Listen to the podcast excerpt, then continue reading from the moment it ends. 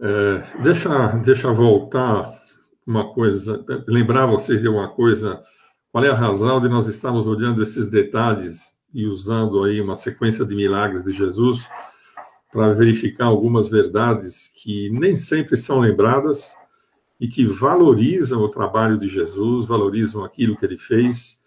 Normalmente, e não é pouco, a gente focaliza só na cruz aquilo que, no lugar onde ele pagou a nossa, a nossa pena em nosso lugar, mas a gente não pode esquecer que para chegar lá houve uma trajetória.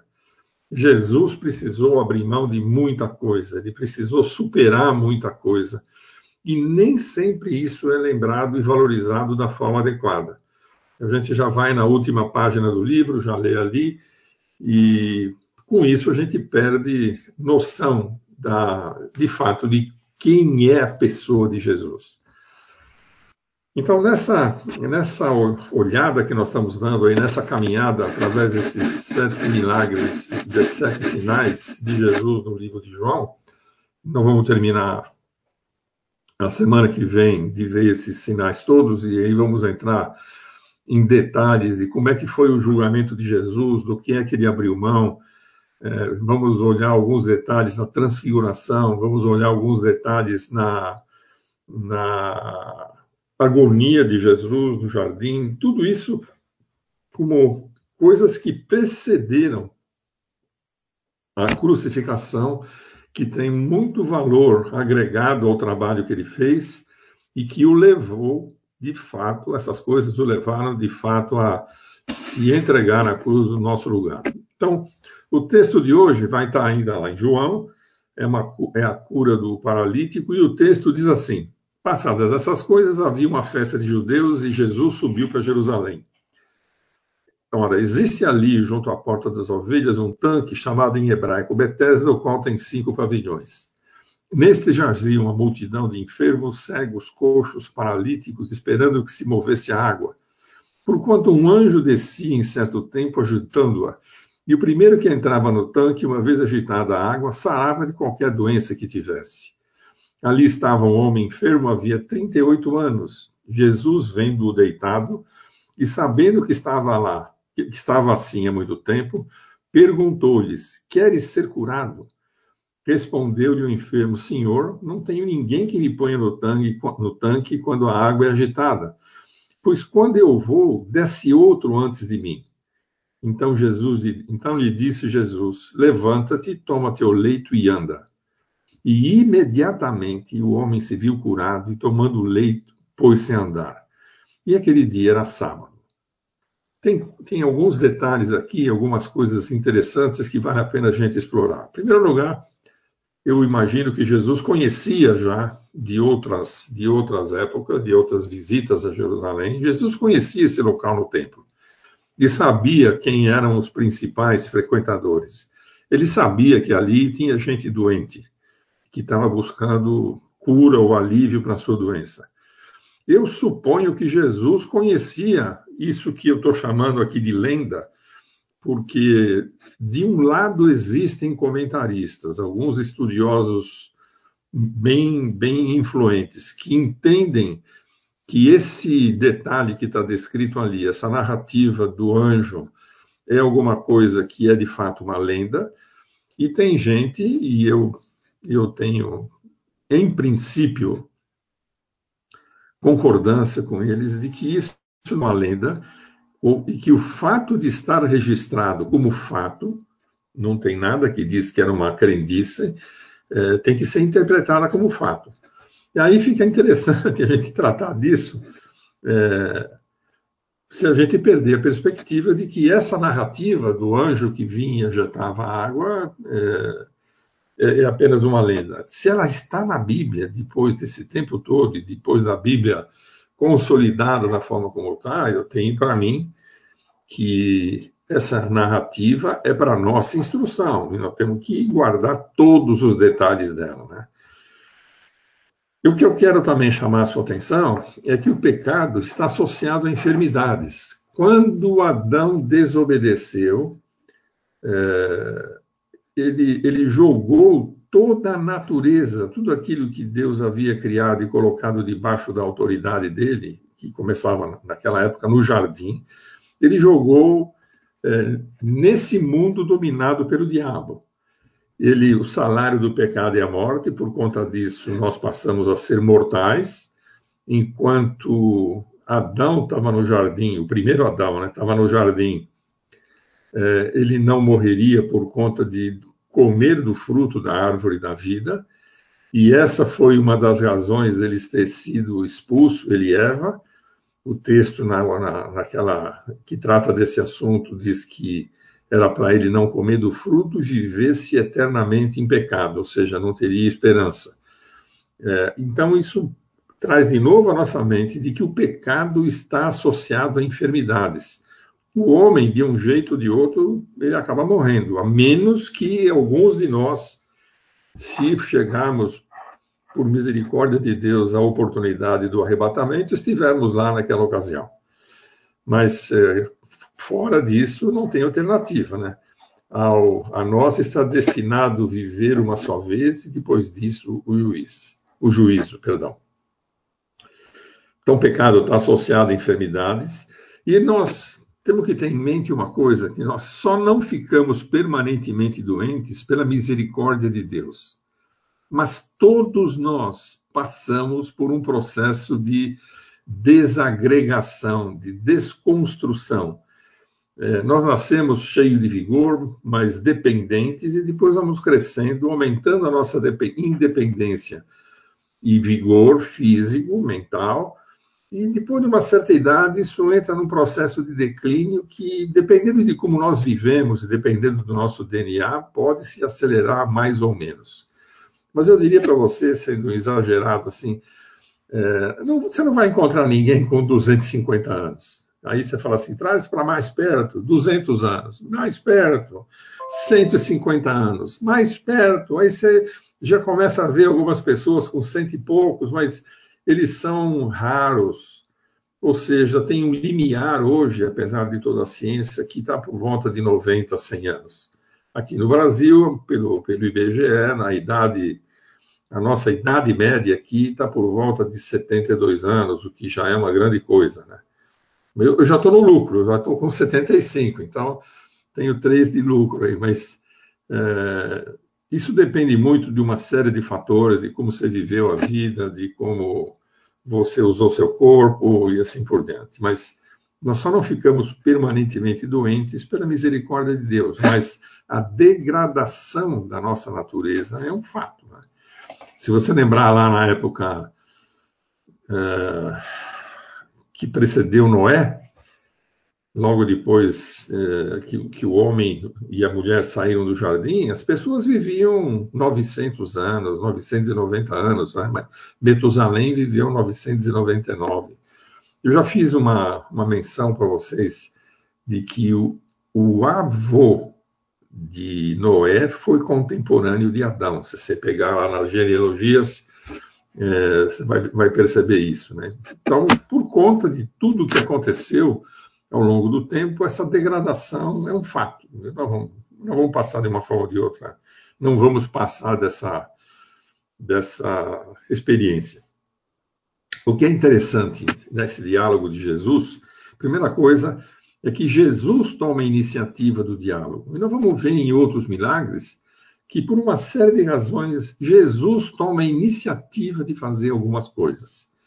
E nós temos que olhar cuidadosamente para para aquilo que está sendo tratado, o que Jesus está fazendo e o que ele vai fazer naquelas ocasiões, porque nós temos uma, uma espécie de uma peneira é, para a qual nós vamos ter que filtrar uh, esses acontecimentos para que não se contradiga o texto de Filipenses 2,5, né? que ele, sendo Deus, não ousou usar os atributos divinos para viver a sua vida. E, e entre essas coisas todas está o fato de que ele vai fazer uma série de sinais que parecem antinaturais. Mas nós vamos ver depois cada um deles em, em, em mais detalhes. Né? Mas é estranho ele perguntar para o homem, aliás, não é estranho ele perguntar para o camarada se ele queria ficar curado. Jesus conhecia a história dele, sabia que ele estava lá naquela condição por 38 anos, e a resposta que se espera é, é que o camarada dissesse sim ou não. Você quer ser curado? Quero ou não quero. Mas o cara conta mais uma história, e conta aquilo que é que está registrado e que alguns consideram lenda, né? Que ele está ali há muito tempo, ele conta a história do anjo que vai estar tá ali para curar o primeiro que for jogado na, na água e que não tem ninguém que o jogue, ou seja, ele não tem esperança nenhuma. E nessas, nessas circunstâncias, né? Um indivíduo como esse poderia muito bem dizer para Jesus: Pô, você está ficando louco? Você não está me vendo aqui? Eu estou aqui há 38 anos, eu não tenho chance. Ele não, ele não, assim, ele não, não reagiu com ira, ele não reagiu com, com é, desaprovação à pergunta que Jesus está fazendo. Ele respondeu aquilo que estava na mente dele imediatamente. Né? E a partir da resposta dele, e Jesus, não vamos ver mais detalhes disso daqui a pouco, né? disse para ele, nem deu a mão para ele, falou assim: levanta e anda, toma teu leito e anda. Um negócio absurdo para quem é um aleijado, que está ali naquela condição há 38 anos. Certamente de manhã alguém trazia esse camarada e punha ali, e no fim do dia recolhia esse camarada e levava embora. Né? Não é como esses aleijados que a gente enxerga em, em sinal de trânsito, que quando o sol abaixa e diminui o trânsito, eles dobram a muleta e vão embora caminhando, pegam um ônibus, né? Ele certamente era um, era um, um aleijado genuíno. Mas a pergunta que eu quero fazer para você aqui, e que eu quero encaixar nesse texto, é quanto é que o homem, ou um homem, está disposto a pagar pela sua cura, pela sua saúde? Algum de vocês arrisca, sim, um valor? Não precisa ser dinheiro mas o que é que você faria para ser curado de uma doença hipoteticamente incurável e, e assim em processo de, de, evolução e degradação? O que, que você estaria disposto a fazer? Tem alguém aí? Pessoal? Qualquer coisa qualquer coisa. E o que, que significa? Eu fiz uma pergunta assim bem objetiva, né? Eu não disse o quê, eu perguntei quanto você está disposto a pagar pela sua cura. Eu sei que a gente já gasta uma nota com o plano de saúde, né? E nem sempre a gente tem satisfação com aquilo que está recebendo, mas ó, deixa, deixa ajudar vocês aí um pouquinho mais, né? Vamos ver o que, que vem em seguida aqui. Vamos olhar aquele texto de Marcos 5, 25 a 32, que está tratando daquela mulher, é, conforme está descrito aqui. Aconteceu que certa mulher, que havia 12 anos, vinha sofrendo de uma hemorragia e muito padecer a mão de vários médicos, tendo despendido tudo quanto possuía, sem, contudo, nada aproveitar, antes, pelo contrário, indo a pior, Tendo ouvido a fama de Jesus, vindo por trás dele, por entre a multidão, tocou-lhe a veste. Porque ela dizia: Se eu apenas tocar, lhe tocar as vestes, ficarei curada. E logo ah, se lhe estancou a hemorragia e sentiu no corpo estar curado do seu flagelo. Jesus, reconhecendo imediatamente que dele saía poder, Virando-se no meio da multidão, perguntou: Quem me tocou nas vestes? Responderam-lhe os discípulos: Vês que multidão te aperta e dizes: Quem me tocou? Ele, porém, olhava ao redor para ver quem fizera isso. Olha que negócio interessante. É... Falei para vocês que a constituição, a natureza de Jesus era semelhante a Adão antes da queda. Ele tinha toda aquela constituição física de Adão, tinha toda a perfeição e saúde e agilidade, competência, capacidade mental que o Adão tinha antes da queda. Ele era um gênio, como Adão era antes da queda. Ele tinha um poder, e nós vimos isso nas passagens na semana passada, sobre toda a natureza, não só sobre os animais, mas sobre toda a terra É, e Jesus tinha as mesmas coisas. Mas olha que coisa interessante. Quando a mulher toca em Jesus, o texto diz que o fato dela tocar por conta da fé dele, da fé dela, fez com que ela ficasse curada. No caso de Jesus, Jesus disse, onde está aqui, quem me tocou nas vestes? Você já pensou que Jesus, que é Deus, mas não está usando os atributos divinos em seu favor, parece natural para a gente que esse Jesus, nessas condições, fosse tivesse dotado da capacidade de saber tudo que acontece à sua volta. Mas Jesus está revelando essa natureza aqui é, humana, que tem alguns limites de natureza humana, embora ele, ele fosse é, superdotado do ponto de vista de preparação física. Ele está perguntando, ele não viu quem tocou, ele sentiu que alguém tocou, por conta de que ele sentiu que dele saiu, dele saiu poder, né? mas ele foi incapaz de ver quem havia feito isso. Tanto é que ele virou para trás e perguntou: Quem me tocou? Ah, tudo isso aconteceu dentro de um tempo que está descrito aqui imediatamente. Ou seja, a mulher tocou imediatamente e ficou curada. Jesus foi tocado imediatamente e percebeu, mas perguntou: quem me tocou? Isso expõe, ou isso é, mostra que existia, do ponto de vista físico, humano, essa limitação que ele tinha que observar.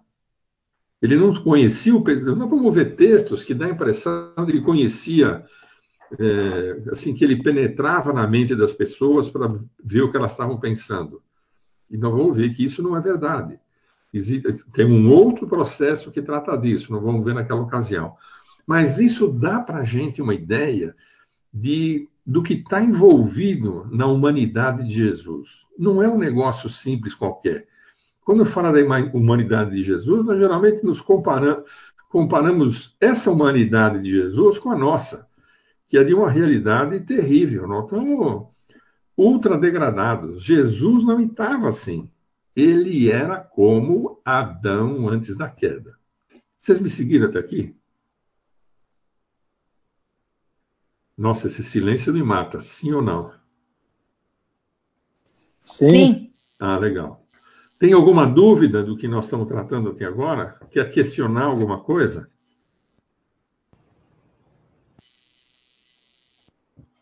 Está parecendo aquele programa que o pessoal fica na cabine, o cara levanta uma luz, fala assim, sim, né? não, tá bom, vamos seguir aqui com o negócio. É, veja, eu tenho para mim que a mulher, por estar ali dentro de Israel, provavelmente era israelita, provavelmente conhecia a história da serpente de bronze que curava aqueles que tinham sido picados pela cobra e que Deus mandou o Moisés fazer uma, uma, uma serpente de bronze e colocar no meio do arraial, e todos que foram picados pela cobra olhavam é, para aquela cobra de bronze e ficava curado na mordedura, né?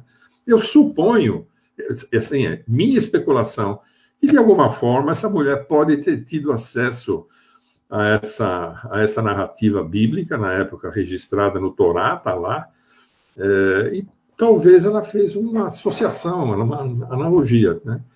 E lançou mão disso. Por isso ela está dizendo aqui, eu achei que senti, se eu tocasse nele, ficaria curada. Então, esse foi o raciocínio dela, nós vimos a reação disso tudo em Jesus, mas quero chamar a tua atenção aqui para a pergunta que eu fiz início. Né? Essa mulher tinha despendido tudo quanto possuía. Como não fala aqui que ela tinha marido, ou nem, nem se menciona isso, provavelmente ela era uma viúva. E naquela sociedade, uma viúva estava lascada. Uma viúva tinha tudo para ser cercada de muitos problemas. Mas olha, gastou tudo o que possuía na mão de gente talvez charlatã, não aproveitou nada. Mas pelo fato de tocar na veste de Jesus, e isso eu quero chamar a tua atenção aqui, nós vamos ver numa série de milagres que as coisas acontecem imediatamente. Não é coisa do tipo, vai para casa e faz isso. Não é tipo, coisa do tipo, toma esse chá aqui que você vai. Em uma semana, olha, eu estava assim, em uma semana eu fiquei bom. Não é coisa semelhante ao que a gente vê na, na TV, né? De um monte de charlatões vendendo água disso, óleo daquilo, assim por diante. A cura que Jesus providenciava era imediata e permanente. Não tem registro de quem quer que seja que tenha voltado para ele para reclamar de alguma coisa que ficou pendente. Ele era fulminante nessa, nessa, nessa, nessa condição. O mesmo texto, uma, da perspectiva do Lucas agora, né? Ela fala que ela gastara com os médicos todos os seus haveres, ela tocou na, na veste e logo, um sinônimo do imediatamente parou a hemorragia, Jesus fez a mesma pergunta: quem me tocou? E ele diz de novo ali: alguém me tocou é, porque senti, ele percebeu que de mim saiu poder. E aí a mulher se apresenta da mesma forma. É, onde foi parar aqui? Prostando-se diante dele, declarou à vista de todo o povo a causa por que ele havia tocado e como imediatamente foi curada. Então Jesus lhe disse, filha, a tua fé te salvou. Aqui nós temos um problema é, que alguns comentaristas tratam de uma maneira e outros de uma outra maneira. O que ela buscava era, uma, era um conforto físico, era uma cura física, ela tinha uma doença. Alguns comentaristas entendem que essa fé salvou essa mulher daquela doença, o que não significa que salvou para a vida eterna. Simplesmente ela acreditava que Jesus era capaz de salvá-la é, daquela doença e isso foi concedido a ela. Não tem nenhuma inferência aqui ao fato de que ela estava buscando a vida eterna e nem de que Jesus concedeu, junto com a cura, a vida eterna. Outras pessoas entendem diferente. Né? Não vou, eu não vou discutir. Uh, minha posição aqui é de que ela estava em busca de uma, de uma cura para a doença, e isso foi concedido. Mas a gente vai ver Jesus falando com outras pessoas em situação semelhante. Ele diz assim: ó, não peques mais para não acontecer coisa pior mas aí tem uma outra interpretação que nós vamos ver oportunamente. O fato é que ela acreditava nos sinais que ela ouviu dizer que Jesus fazia, ela se aproximou de Jesus em busca de solução para o problema da doença dela. Ela acreditava que, tocando na veste de Jesus, ela seria salva, e ela procedeu assim. E Jesus está dizendo: Você foi salva, eu creio, você foi salva da sua doença. Aqui nós temos um pouquinho mais de explicações a respeito disso. Né? É, eu, eu mudei o slide ou não? Vamos lá. Vou voltar num texto que nós já vimos lá para trás. Né? Aconteceu, baseado em que Jesus tinha condição de fazer ah, os sinais que ele estava fazendo sem infringir aquilo que está descrito lá em Filipenses 2,5. Uma das explicações está aqui em Lucas 5,17. Aconteceu que naqueles dias que ele estava ensinando, e achavam-se ali assentados fariseus e mestres da lei, vindos de todas as aldeias da Galiléia, da Judéia e de Jerusalém.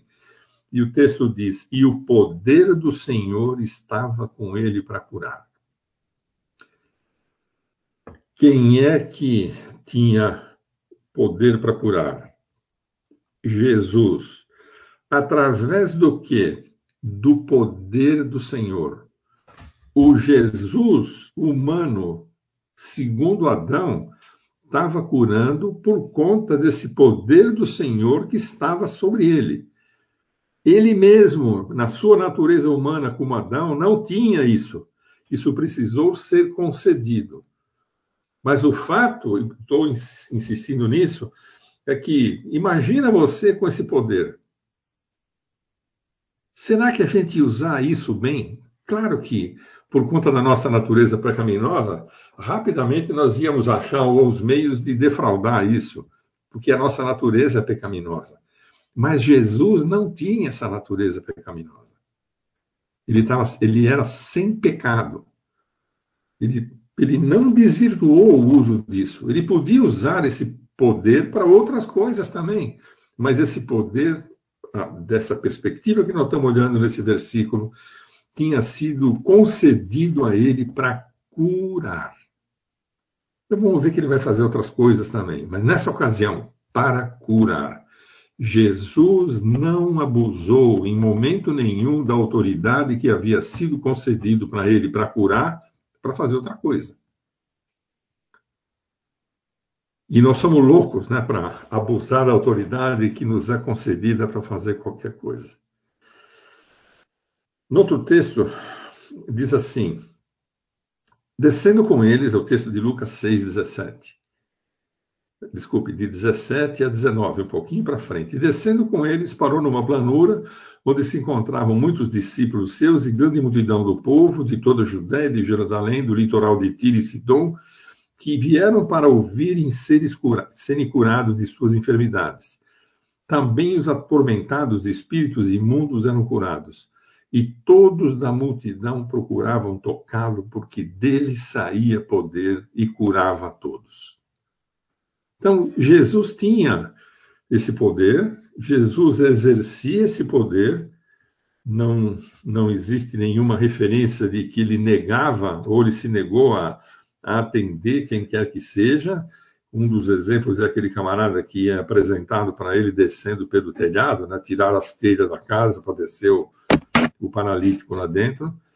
É, essa era a tarefa e o ministério dele, e ele estava fazendo isso tranquilamente, estava fazendo isso poderosamente, dentro da autoridade que ele recebeu. E disse, e eu vou chamar a sua atenção aqui, quando estou voltando outra vez para o texto do paralítico, lá de, do início da, da nossa conversa de hoje, lembrando só que em Êxodo 15, 26, Deus faz uma observação interessante. Se ouvires atento a voz do Senhor teu Deus, e fizeres o que é reto diante dos seus olhos, e deres ouvido aos seus mandamentos, e guardarem todos os seus estatutos, nenhuma enfermidade virá sobre ti das que enviei sobre os egípcios, pois eu sou o Senhor que sara, que te sara. Para aquele povo que saiu do Egito, e não vimos as pragas e as encrencas em que os egípcios se meteram por conta de resistir a palavra de Deus, né? o que aconteceu com eles, e Deus está fazendo uma promessa aqui. Escuta, se você fizer as coisas que eu estou te mandando, é, se você fizer o que é reto diante dos teus olhos, se você ouvir os meus mandamentos, se guardar os estatutos, você não vai ficar doente. Compara com o início do texto da cura do paralítico. Grande multidão de doentes aquele pessoal, nem todos eles estavam ali por conta de pecados pessoais, eu imagino. Porque uma das pessoas que Jesus cura, em outra, em outra passagem, é, depois que ele se afasta, um dos discípulos pergunta: Esse camarada que você curou aí, quem pecou? Foi ele ou seus pais? E Jesus falou para ele: Nem ele, nem seus pais, mas para que se manifestasse a glória de Deus que fluía através dele. Mas essa grande multidão de doentes era consequência do afastamento da, do povo de Deus, dos seus mandamentos, dos seus estatutos e assim por diante. Então, quando a gente olha aqueles textos, é, 1 e 2 Samuel, 1 e 2 Reis, 1 e 2 Crônicas, e vamos olhando para frente, né?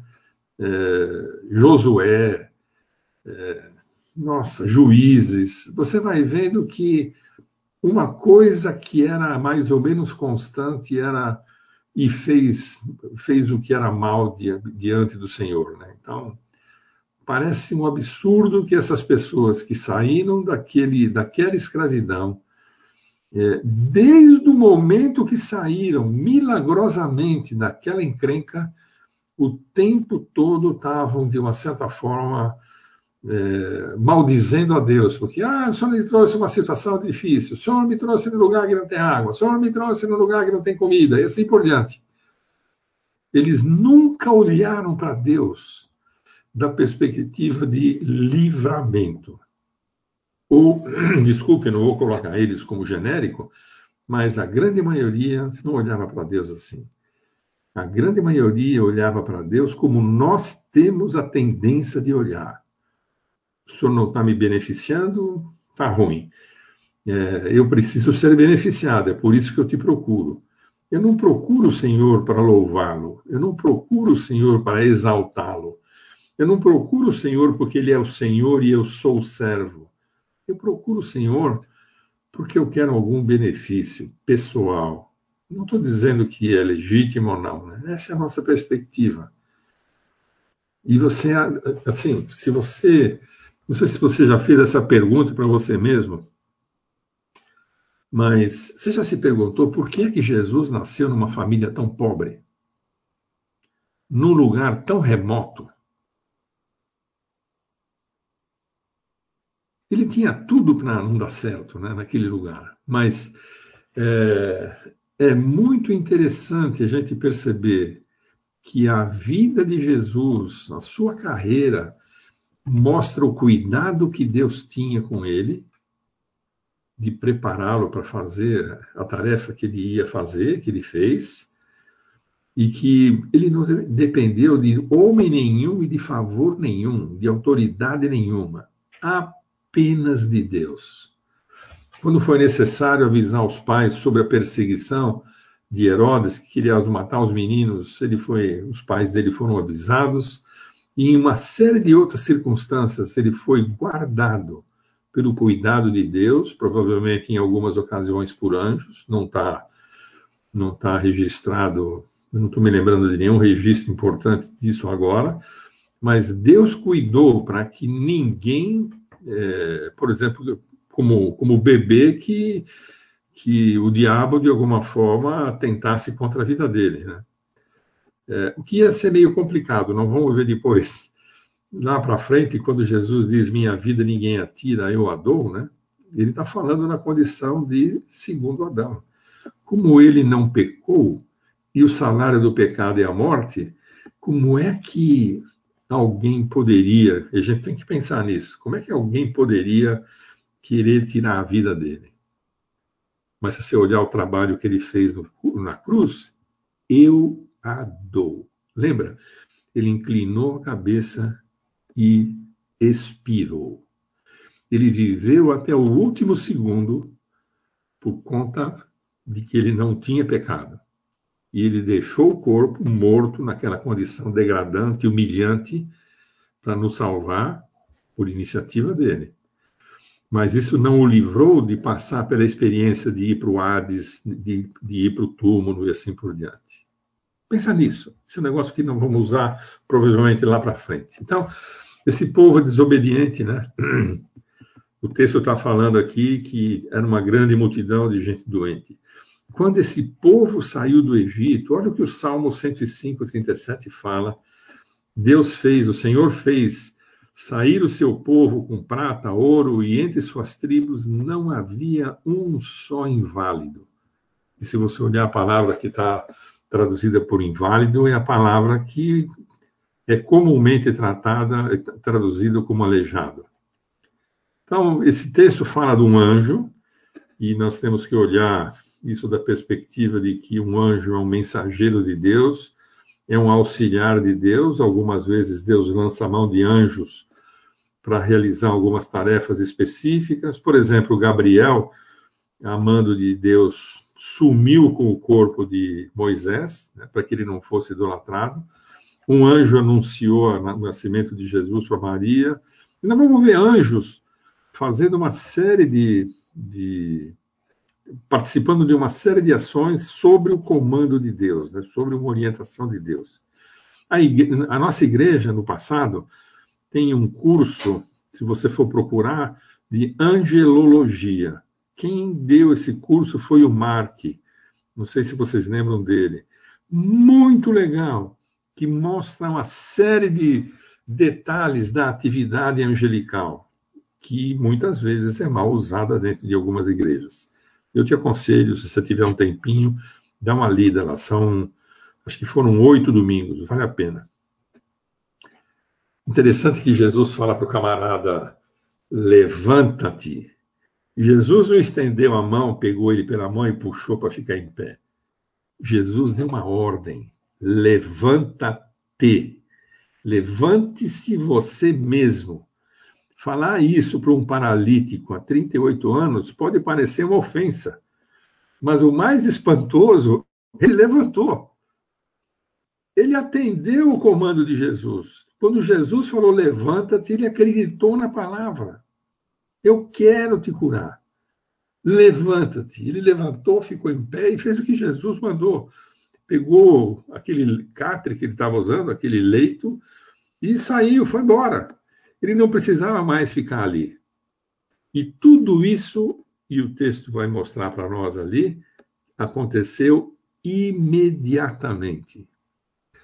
Você pode ser tentado a pegar o copo d'água diante da televisão. Você pode ser tentado a comprar o óleo santo de Jerusalém, ou seja lá de onde for. Você pode ser tentado a levar um passe de alguém e não dá certo na hora, mas volto aqui que, né?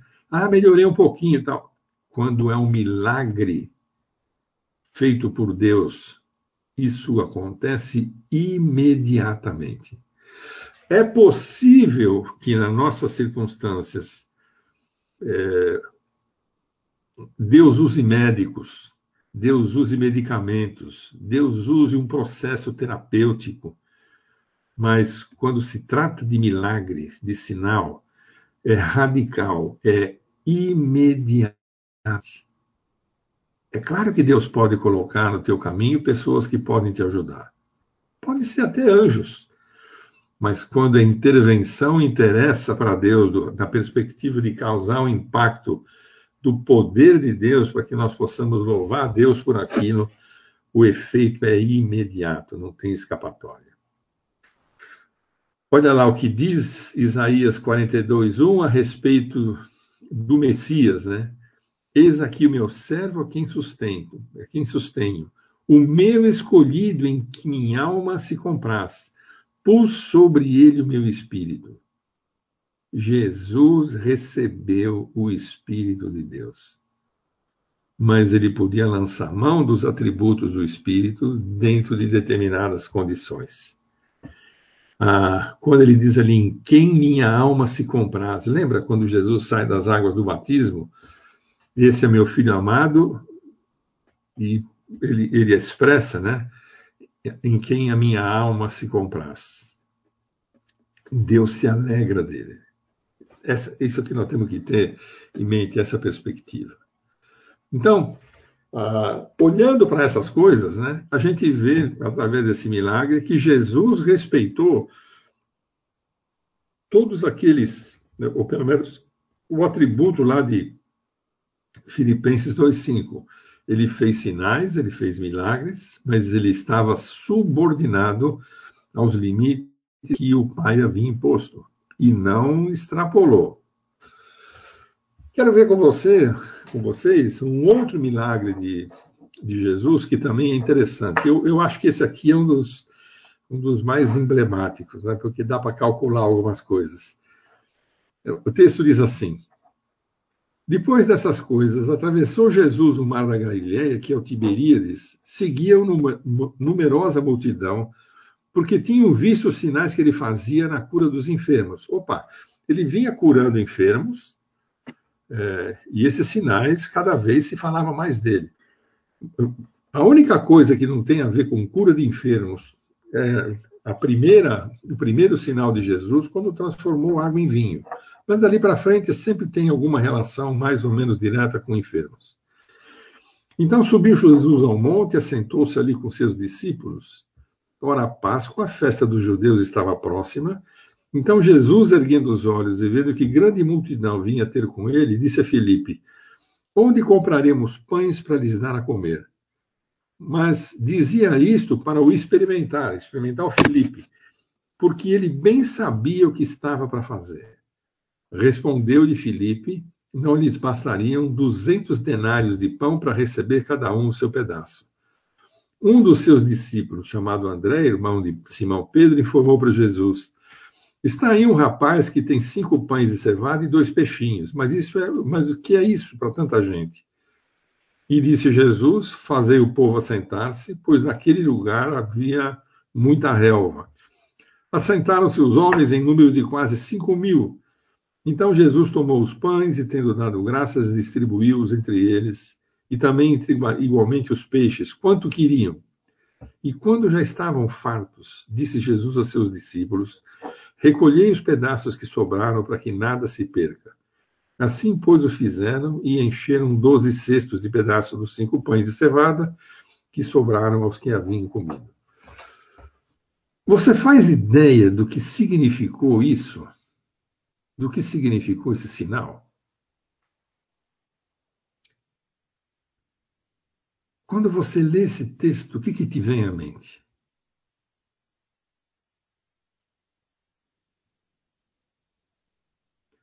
Oba, tem gente aí? O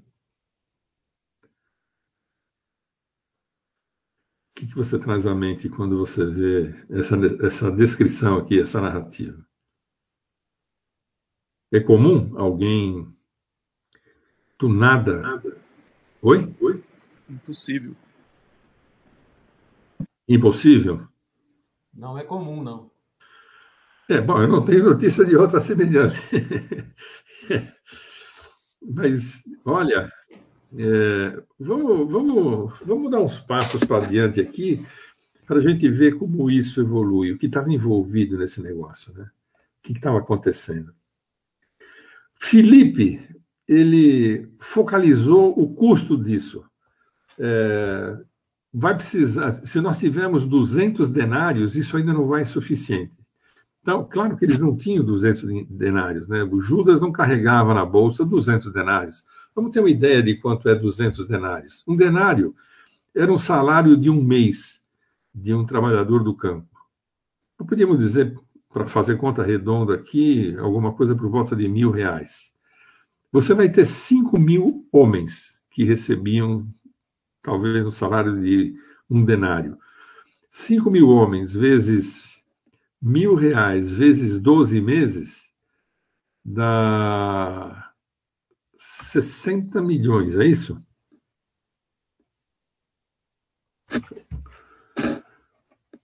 É, desculpa, vamos lá.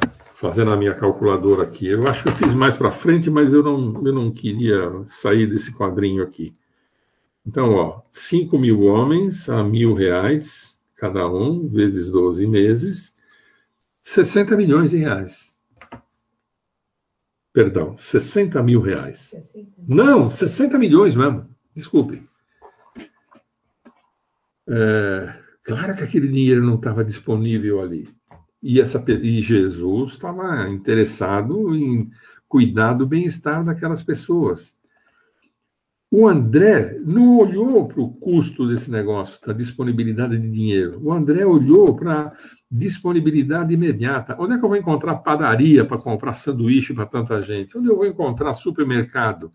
Onde eu vou encontrar restaurante para atender? Imagine, está descrito ali 5 mil homens. Você pode contar mais outro tanto por conta de mulheres e crianças. Vou imaginar 10 mil pessoas. Onde eu vou arrumar disponibilizar é, alimento suficiente para atender esse pessoal agora. Não é uma questão só de dinheiro. Não tem padaria para isso, não tem hospedaria, não tem hotel, não tem restaurante, não tem nada. E isso mostra para a gente que eles estavam focalizando nas impossibilidades, nas dificuldades daquilo que Jesus, que eles imaginavam que Jesus estava para fazer. Diz para mim, O que é que é mais impressionante? Chover maná do céu por 40 anos seguintes, seguidos para milhares de pessoas. Imagina, um milhão de pessoas deve ter saído lá da terra do Egito.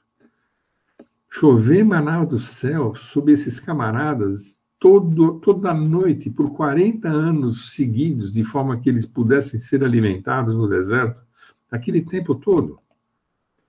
Ou multiplicar imediatamente pães e peixes para aquela multidão. O que, que parece para você mais, mais fácil de acontecer?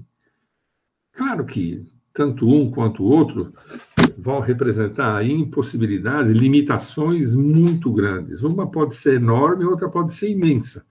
Nós estamos falando de coisas muito difíceis de acontecer. Mas é o mesmo Deus que vai agir através da pessoa de Jesus. 5 mil homens, então, como eu disse, são mais ou menos 10 mil pessoas. Sabe o que significa isso? 10 mil pessoas significa um maracanãzinho cheio. Significa um ginásio do Ibirapuera cheio. Você imagina no meio de um jogo do Brasil, de repente, 10 mil pessoas que estão ali serem alimentadas. Não é com sanduíche de. Não é com sanduichinho de mortadela um sandu... ou, um, ou um cachorro quente. Com pão e com peixe. E se a gente imaginar o que está acontecendo, pode, pode pegar aí 200 gramas de pão por pessoa, em média, você vai ter aproximadamente duas toneladas de pão. E imediatamente, você pensando em 150 gramas de peixe por pessoa, você vai ter 1.500 quilos de peixe, que tem que estar disponível imediatamente para ser distribuído. Isso dá mais ou menos 3.500 quilos de alimento, o que significa que cada um dos, se eu arredondar para 3.600, cada um dos discípulos teve que carregar, claro que não foi de uma vez só, né, teve que voltar algumas vezes, 300 quilos de alimento para distribuir para aquele pessoal. Começando dos que estavam próximos até chegar naqueles que estavam longe. Olha a logística disso, a dificuldade de fazer isso. Os pães que o garoto estava trazendo já estavam cozidos, mas diz para mim, e os peixes? Provavelmente não. Mas eles escolheram, depois daquele banquete, 12 cestos com as sobras, sendo que provavelmente cada discípulo carregou um cesto para recolher as sobras. Isso foi um testemunho do poder de Jesus até para Judas. Parece coisa simples, Parece coisas assim, parece coisa que a gente fica imaginando é, comum. A gente já ouviu essa história tantas vezes que nem valoriza mais. Mas Jesus se compadeceu daquela multidão, como em outras ocasiões, né? Numa das ocasiões que ele se compadeceu, a expressão dele é de que aquele povo parecia ovelhas que não têm pastor. Ovelha é um animal, nós já estudamos isso algumas vezes, é um animal burro, ele não tem como prover para ele mesmo. Se você soltar a ovelha para se criar solta no pasto, ela morre. Ela não sabe escolher alimento, ela não sabe escolher abrigo, ela é indefesa, ela não dura muito. 5 mil pessoas naquelas, naquelas circunstâncias. O texto começa dizendo que era estava próximo da Páscoa, uma época nas festas dos judeus que costumava trazer para Jerusalém centenas, milhares de pessoas para participar da Páscoa. Provavelmente muitos desses faziam parte disso. Mas, ó, imagina a, a cena: Jesus sentado e os discípulos chegando para ele e dando para eles todos uma porção de pão, uma porção de peixe, e os caras saem para distribuir aí distribui até acabar e volta lá, ele continua dando pão, continua dando peixe. Lembra da transformação da água em vinho? De onde veio os orgânicos para fazer aquela substância que a gente chama de vinho? De onde vieram os materiais né, para multiplicar tanto pão cozido e tanto peixe? Você já se fez essa pergunta? Como é que isso pode ter acontecido? Claro que foi uma intervenção. E esse não era, não era um sinal que tinha a ver com restaurar a saúde de quem quer que seja, de tirar a doença nem nada. É a segunda vez que Jesus trata com materialidades. Mas o objetivo é atendimento daqueles que estavam sem condição de, de providenciar isso para si. Mostra o cuidado dele com detalhes da nossa vida. E nem sempre a gente, a gente leva isso a sério. Ah, antes de fazer a multiplicação, o texto diz que Jesus fez, agradeceu. Jesus fez uma oração de agradecimento por conta do que ia acontecer, desse suprimento. O que significa que nós temos que olhar para isso com outros olhos, até para a nossa própria vida. Quanto é que você tem o hábito de, nas suas refeições, agradecer pelo suprimento, pela fartura, pela generosidade de Deus em nos atender naquilo que é a nossa necessidade? Não estou falando de consumir lagosta, salmão, coisa dessa, picanha. Estou falando aquilo que é necessário para para a gente subsistir dignamente. Provisão dele. Se ele fechar a porta, da mesma forma como foram multiplicados pães e peixes, ele pode fazer parar o nosso suprimento. E ele nos mantém saudáveis pela sua misericórdia e nos mantém cuidados e alimentados e saudáveis pela sua misericórdia. Vamos olhar para isso com cuidado, mas é esse Jesus, outra vez, que está realizando, que está fazendo uma intervenção no mundo físico, dentro daquilo que havia sido permitido por Deus. Ele não usou nenhum atributo divino. Foi o Pai que fez através dele. E por conseguinte, e por consequência disso, o texto diz um pouco mais adiante que aquele pessoal queria fazê-lo rei. Ah, isso é o tipo da coisa que, se nós olharmos para a nossa vida hoje, faz sentido, né? O camarada que conseguir garantir para o nosso povo, ou para qualquer povo aqui na Terra, fartura de alimento, não precisa de muita coisa a mais, mas fartura de alimento, não vai faltar nada, você vai ter tudo o que você precisa. Se bobear, vai ser eleito a vida inteira. Nunca vai perder uma eleição porque grande parte das pessoas são de fato dependentes. Eles queriam fazer o rei. Olha que coisa interessante. É... Existe um livro, não sei quantos de vocês conhecem, que se chama Os Sete Hábitos das Pessoas Muito Eficazes. É de um autor crente cristão chamado Stephen Covey. E entre essas coisas, ele diz que para você ser uma pessoa muito eficaz, você tem que começar a desenvolver alguns hábitos. Eu vou, vou falar para vocês três aqui, os três primeiros. Ser proativo. Em segundo lugar, começar aquele, aquela tua caminhada com um, obje, um objetivo em mente. Em terceiro lugar, passar a fazer primeiro o mais importante. Ser proativo significa tomar a iniciativa e ser capaz de subordinar os seus sentimentos aos valores. Você não vai fazer coisas improvisadas. Você não vai fazer coisas que a tua emoção pode até estar tá fazendo algumas exigências, mas ele, ela, vai ter, ela vai estar tá sendo administrada pelos seus valores. Não é só tomar iniciativa, mas estar agindo dessa forma. E foi isso que Jesus fez. Ele foi proativo, ele começou com o objetivo em mente, ele e vai fazer as coisas na seguinte ordem: primeiro, o mais importante. Jesus estava convencido de qual era a sua missão. Nessa altura do campeonato, ele já sabia que ele era o Messias e que ele tinha que caminhar para esse final. Não era ser feito rei naquele momento, tinha alguma coisa mais importante para ser feito.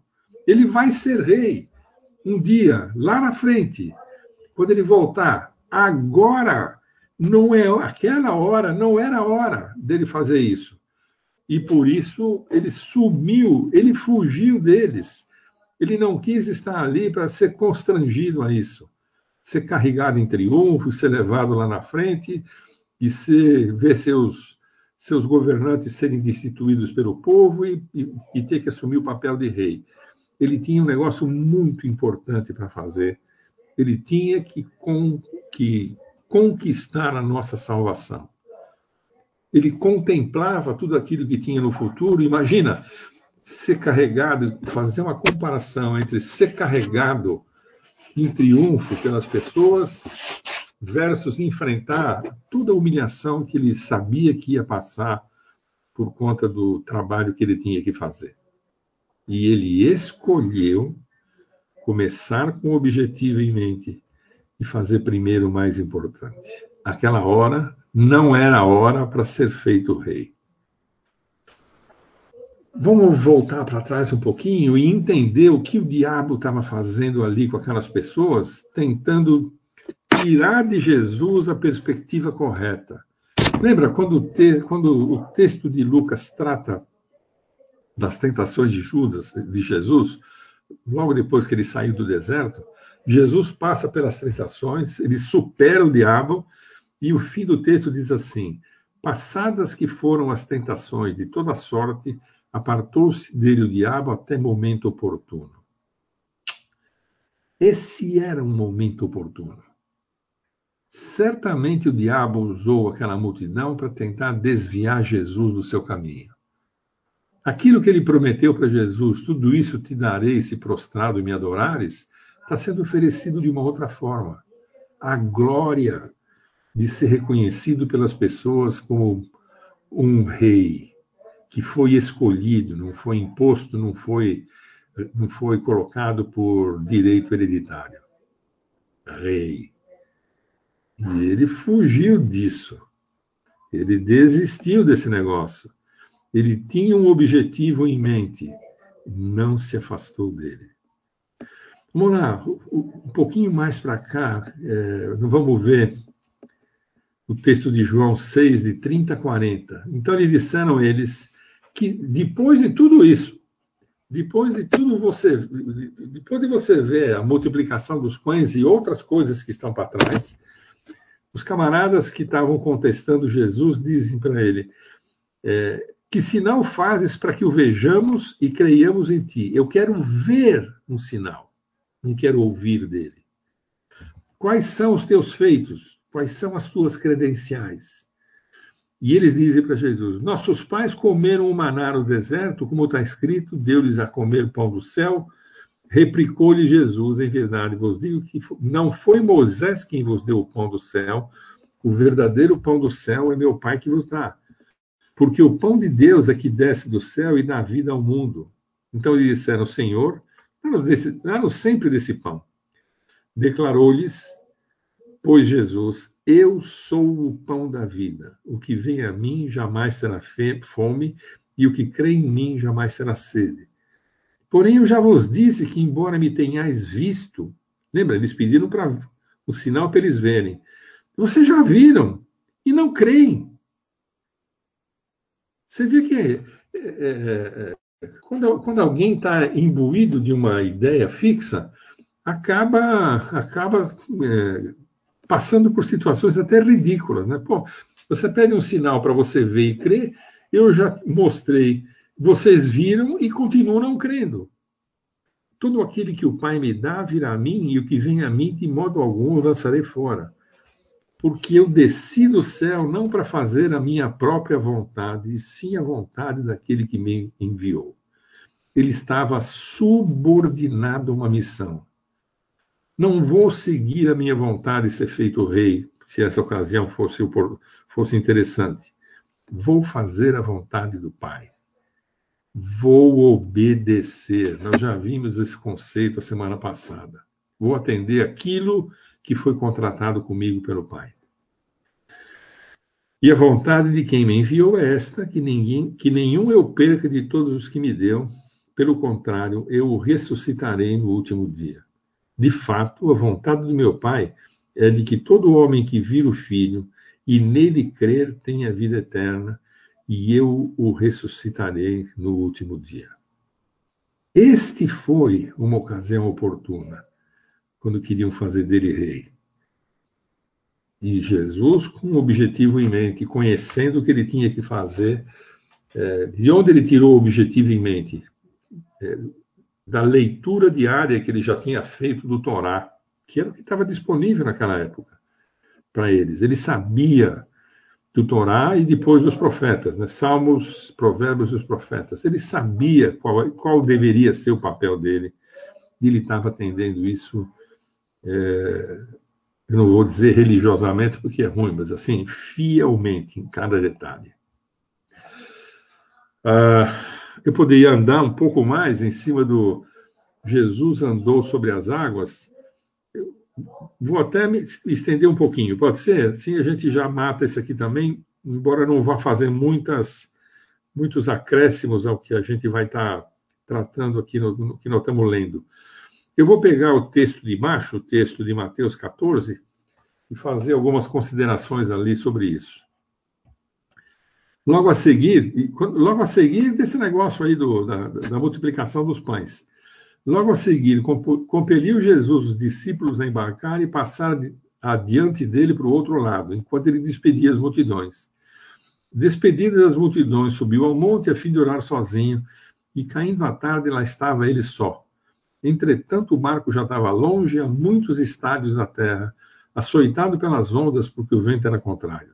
Na quarta vigília da noite, quarta vigília da noite, eu posso imaginar entre 10 horas e meia-noite. Opa! Então era de noite, né? Foi Jesus ter com eles andando por sobre o mar.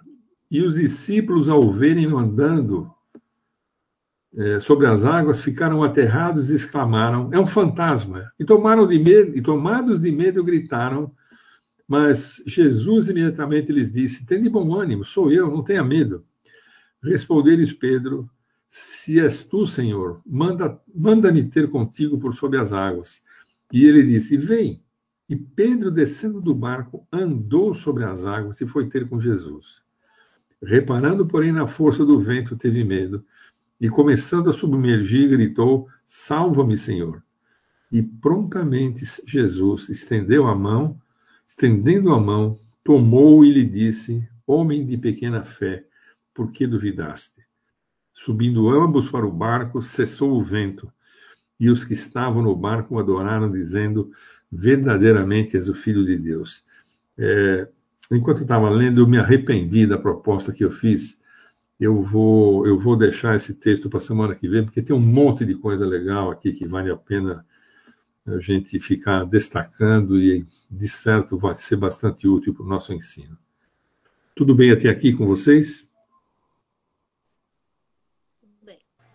O, o Vivian. Oi. É interessante isso do milagre, né? Que o pessoal tinha acabado de ver a multiplicação dos pães e pediram um sinal, né? Uhum. Aí me lembrei daquela parábola, que inclusive está logo em seguida a palavra do semeador. Sim. Que Jesus fala, mas os apóstolos, mas por que, que o senhor fala por meio de parábolas, né? Para que vocês vendo não vejam. É, exatamente. E aí sempre eh, eh, me encocou isso, falando, mas Deus não quer que a gente vê e ouve, né?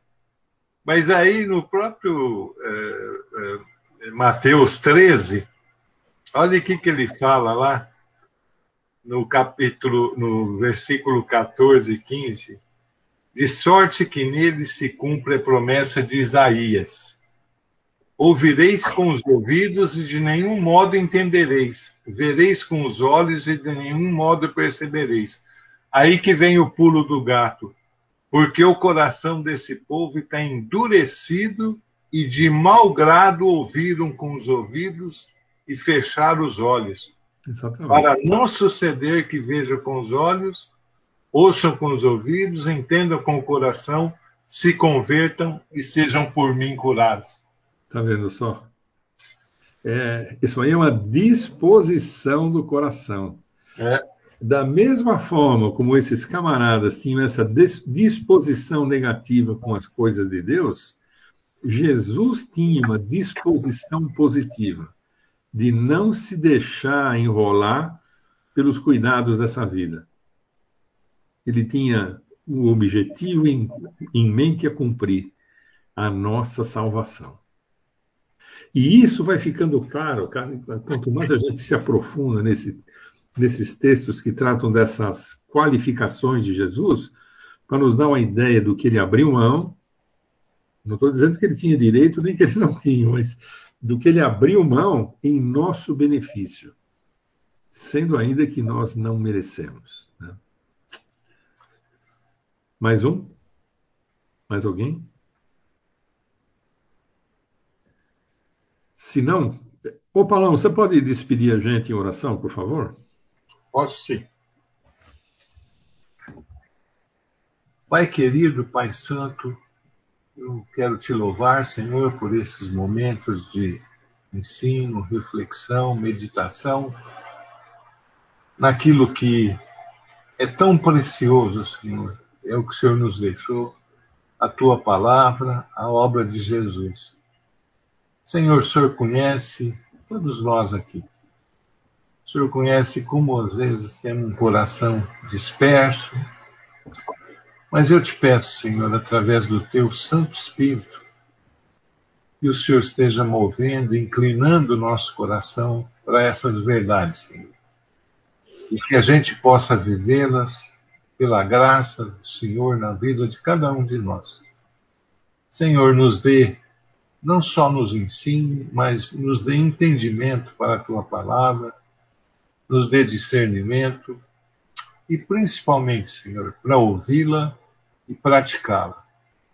Nos dê um coração extremamente sensível, um coração fértil, para que a semente da palavra possa florescer para a honra e glória do teu santo nome.